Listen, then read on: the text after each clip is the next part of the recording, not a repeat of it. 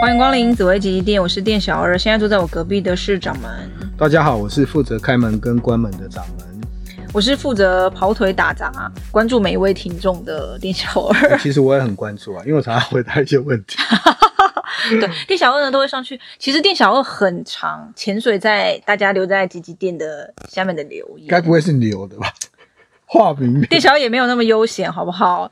呃，其实店小会发现，就是发现，其实后来，呃，大家在大家提问当中，我我有发现大家有时候有提到一颗一颗小星，然后那颗小星，我发现在我们之前介绍一些小星的里面，哎，这颗星竟然被遗漏了。其实它也是很重要的一颗星。掌门，你猜是什么？被遗漏的星还蛮多，因为只会。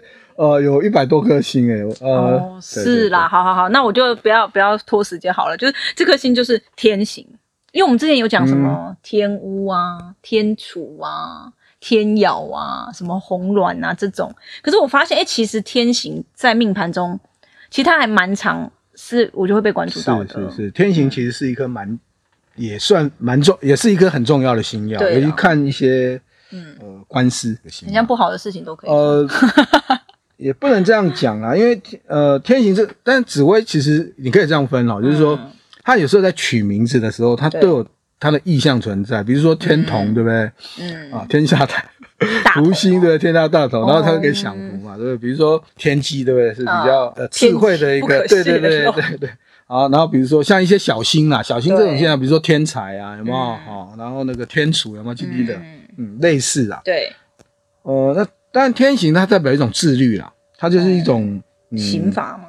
也可以这样讲，它就是一种自律，一种规律。然后呢，它是丙火，嗯，化气为孤，嗯，啊，那它也是一个孤客的星耀，也有一些业力的星耀。但是每一颗星它有它的特质，它有好的面，也有不好的面相。嗯，好，这个要解释就是说，嗯，他本性虽然是孤傲，但是事实上不合群，是代表说，哎，他是有才能的。嗯哼。他是有才能的，有些有一些艺术家就是比较有一些怪癖，有没有？哦，那那他是有才能的，就比较骄傲的人，他通常都是有一些能力的人，对，好，所以他是有点带孤，但是天行的孤是属于观念上的一种孤性，嗯，观念上的一种孤性，所以很多天行的人，他其实对玄学啦，尤其是佛教跟道教，哦，这种呃，会比较有特殊的爱好，所以我刚刚讲说有特殊才能的人，他是有这样的一个概念。然后呢，带孤对不对？晚年他就会比较容易去，比如说在家修行，就是在家居士。嗯，那这种这种天行，它比较偏向是佛道了，佛教跟道教啊、呃、的一种宗教性。嗯，好、哦，就是比如说呃，有一些像我们讲说天良，它是比较属于中医嘛，对不对？然后啊、呃，比如说呃，就是说它有这个现象啊。对。好、哦，那天行是比较属于偏向宗教的话，是偏向佛教跟道教。是。那呃，既然是刑，对不对？嗯。那是不是代表什么法律？我刚刚讲说官司嘛，官非，嗯、然后命学啊，佛教跟道教这种命学的概念，嗯、医药，嗯，所以第一个观念是说，天行这一颗星，我们要解释它，它它一定不喜欢入到什么六亲的宫位，你自己自己有个性是无所谓，比如说你入到六亲的宫位，它一定缘分就比较薄，嗯，那如果那个宫位有化忌的同时，就比较容易产生刑嘛，对不对？说有带一些呃伤伤害的一种概念，嗯，那比如这时候像我们讲擎羊。对，好，擎羊是化气为刑，对，它擎羊化气为刑，那也是一种伤害。所以当天刑如果说，比如说跟跟擎羊在一起，嗯，那同宫的时候，这个力量会加强。对、哦，那如果那个宫位在化化忌出去，然后像呃，我们有一集讲到说，诶，它化忌到迁移宫，嗯，好、哦，啊，比如说他在你的企业化忌到迁移宫，冲你的本命，是，好、哦，那就代代表是容易什么样受到伤害，嗯嗯，好、哦，主灾害啦，就是说，诶，受到一些意外的灾害，这个就有可能。好，那也有可能，比如说他跟巨门在一起，嗯，好，他他的主星是什么？比如巨门，然后呢，化忌是巨门，他是是主口舌是非？对，那天行又主，比如说刑罚，甚至诉讼，是，那是不是就会变成一个什么现象呢？比如说天行也不喜欢跟大号在一起，就变成叫刑耗同工了，对吧？好，你解释它就这样。那刑耗同工一定主什么？如果在财帛主破财啊，哦，对吧？就钱刑跟号，哦，这个。听起来就就很简单的一个概念了嘛，是，它就有这种现象。那呃，比如说遇到像呃有一些流曜啦，或者一些比如说火星，嗯，哦、呃，或者说像流年有白虎星那这种，就是比较属于杂曜啦。嗯、对。那如果但主星也有啊，像比如说武曲化忌化为孤星，对不对？对。好，那比如说呃那个廉贞化气为囚，好，那这种都都很容易产生一些问题。嗯，这个就是你要去注意的。对啊，如果他跟天行同宫，或者是他他是属于天行的官禄宫啊，官禄宫他的飞宫冲你的时候。嗯天行的官禄宫哦，天行的官禄，天行所在的宫位的官禄宫，对，就像我们命宫的事业宫叫我们命宫的官禄宫，它的它的这是它的那个作用性啊，是。会作用到什么位置来？好，这个就会有一些我刚刚说啊，比如说它跟武曲化化忌啦哈，然后呢呃廉贞啊或火星啊白虎这种星耀啊型号的星耀，对，然后化化忌来冲你，那就可能会有一些问题，对。哦，比较不好，嗯，伤害啦、官司啦、破财，这个都会产生。是，但是它也没有完全都不好啦，它也有好的。比如说你，如果你遇到太阳星，然后它也化禄啊，好，那比如说呃，它就会这个就是比如说，因为太阳主生明嘛，对，哦，那就比较有我们讲说，哎，它就比较能够贵显。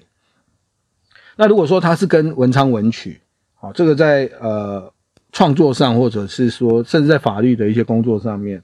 啊，甚至在学术上面，他就比较能够得到发展。为什么？因为他行就把你控制在那个位范围当中，他就比他就比较能够专注在那个位置上。对，所以这个嗯，你要看他的那个组合啊，三三方的一个组合跟那个飞宫的一种运用的方式。天行，我，大家都会讲说它是一个业力的星耀。对啊，业力就代表我们讲业力业这种都都是一种欠债的概念呐。反正你。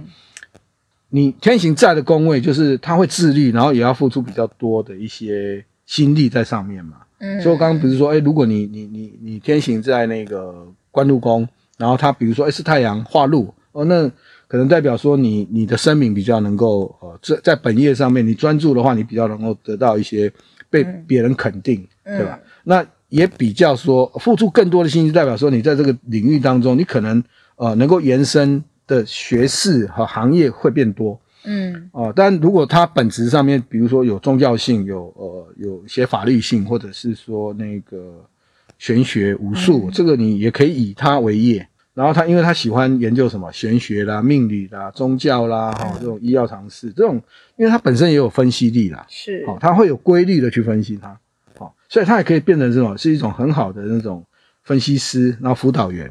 嗯，哦，法律的辅导员是这个，这个也可以啦。像有一些天行在事业宫，好，刚刚说，诶，他可能，呃，如果说是天良，啊，为什么？他可能也有可能是那种司法官，嗯，也有可能啊，跟他的特性这样。对对对，然后，但如果说他空要带多，比如说空姐，然后或者是说，诶，那个空性，呃，可能宗教的一些辅导老师，这个都有可能，因为他他因为他不是主星啦，他毕竟是一个呃。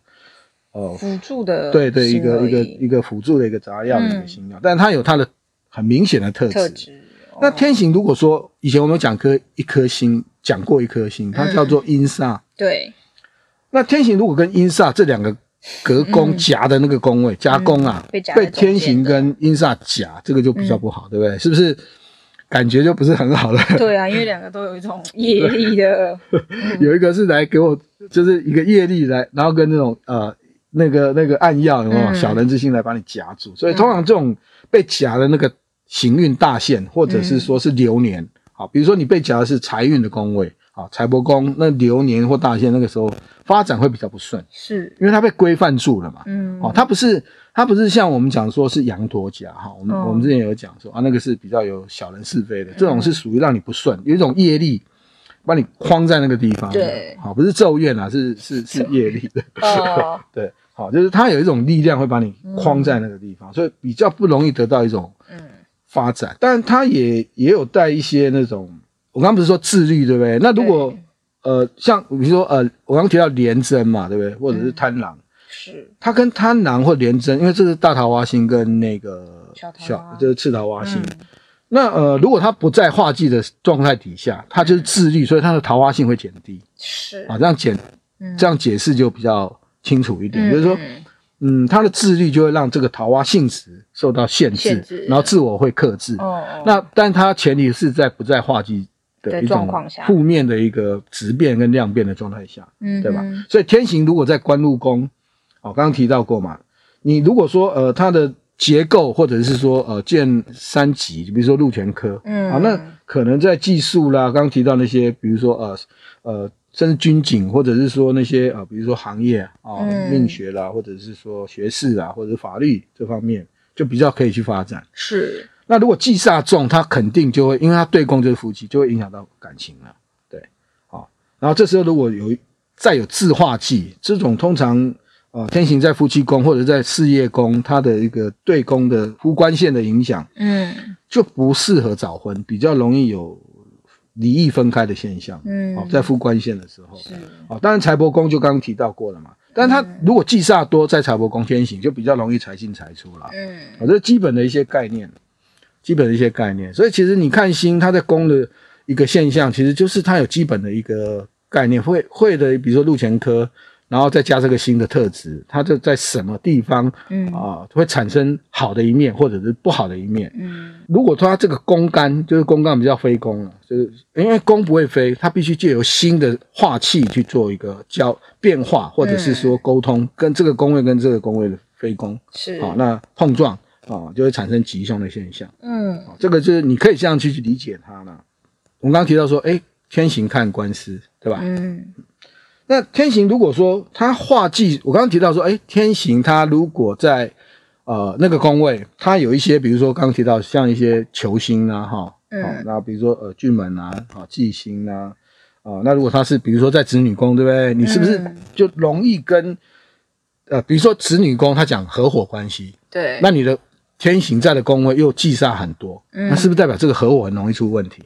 我们先不讲非宫啊，就是说这个本质上它就单纯一个宫位，单纯的宫位的呃现象，新的组合就很容易就看出这个现象是是，因为有忌煞，它就对，那你就不适合去做合伙的生意嘛。是，那你如果硬要去做，那你可能比如说当天行，它本来是子女宫，它转成流年的事业宫，哦，那它就产生一些变变化了，比如说变成财帛宫，就产生啊财的一种。变化了，对，这是叫宫位的重叠的应用，嗯、而且它这种现象通常就是你原始宫位跟宫位重叠，它两个意象就会产生一些变化，嗯、然后就来影响你。如果是在自己的宫位，那影响就会自己自己。对，夫妇不会得正，对，要告诉大家。嗯，那刚刚有提到一个天行在官禄宫，嗯、天行的本宫哈，比如说你把天行那个宫位当成命宫，嗯、那他的事业宫，对。比如说他事业宫在。A 宫好了，嗯，好，那 A 宫，呃，如果你行运走到那个宫位不好，那是不是代表那个宫位就不不是很好？哦，那如果 A 宫的化气出来，它冲你再迁移，冲你，对，不对？是不是你在外外面发展有遇到一些不好的事情？啊，这个概念也是这样，嗯，你可以去理解它，因为比如说，呃，迁移宫有一集讲到说，迁移宫你有哦先天化气，然后它又是巨门，然后你遇到天行就主法力事件，然后有火星跟零星，是不是很突发？嗯，啊，那是不是引起？口舌是非引起一些官司是啊的纠纷，嗯，好，那他可能是天行的官禄宫的化气四化来冲你，嗯，啊化的模，比如说他做做那个饼干好了饼，对，那是不是廉贞化气拿来冲你？是不是代表哎容易有一些是非官司？嗯，这个状况就会产生嘛？是对，一般来说啦，就是说简单提一下说，天行一般如果说你官禄宫它天行的官禄宫化气。那我们要看他到底这个官司会赢还是输嘛？对，可能被诬告啊，小人陷害啊，巨门对不对？啊，只是讲一句话就被人家告诬告，对吧？诽谤什么之类的。对，他如果化忌来冲你，通常你的败诉几率会很大啦。对，嗯。那如果当然你的天行的官禄宫化忌入你的三合，你赢的几率会比较大一点。是啊，对，因为一个是被冲，一个是呃入到你的记在你身上，你比较容易。伤害性会比较低一点，所以这个就比较容易分哈。嗯、所以说天行的官禄宫化忌冲你的三合命宫的三合，嗯、你失就 输的几率会比较大一点。那如果记录到你的部分，还有一些赢的呃、嗯、的几率，对对对。所以天天刑大家可以大家可以这样去理解它了，就是说从它的一些本质特性，然后再看它的宫位的组合，嗯、再运用它啊，这、就是在天行大概主要的一个现象是这样。对，以前我们是真的好像没有讲过天行这个星。是，咱们后来在后面可能讲的这个忌的冲三合或是入三合的部分，就是之前我跟掌门有在有一集也有也有也有分享过这样的概念，大家也可以再去找那一集来听听看，就会知道刚刚说的忌冲命宫的三合跟化忌入三合两个为什么概念上是不同的？其实说实在，因为我们的节目是用声音，就是广播的形态去跟大家来分享。嗯不然，呃，一般如果说呃有影片去工位去解说，大家就可以就是说光天行，然后他有命盘解说，那就、嗯、就可以在就光天行讲的，就是就是可以是一起蛮蛮长的。对，事实上我们这样的分析，大概就是从它的特质，包括它的组合、宫位的现象。如果你愿意，就是呃花时间去慢慢的去。听，然后去了解它，哦、拿拿命盘出来看自己的这样，嗯、你就可以去、哦呃、体会到更多了。是，对对，好，好不好？那我们这个天行的部分呢，今天就跟大家分享到这边。我觉得我们这一集讲的就变得比较严肃一点，都没有嬉笑，因为天行自律的，好不好？对对是是是，好。希望大家就是在职业上、本职上面能够、嗯。约束自己在专业领域领域发展，对，而不是刚刚提到那些不好的现象。那我们今天这一集就到这边告一个段落。收听完了以后，请大家记得按下订阅小铃铛哦。我们下一集见，拜拜。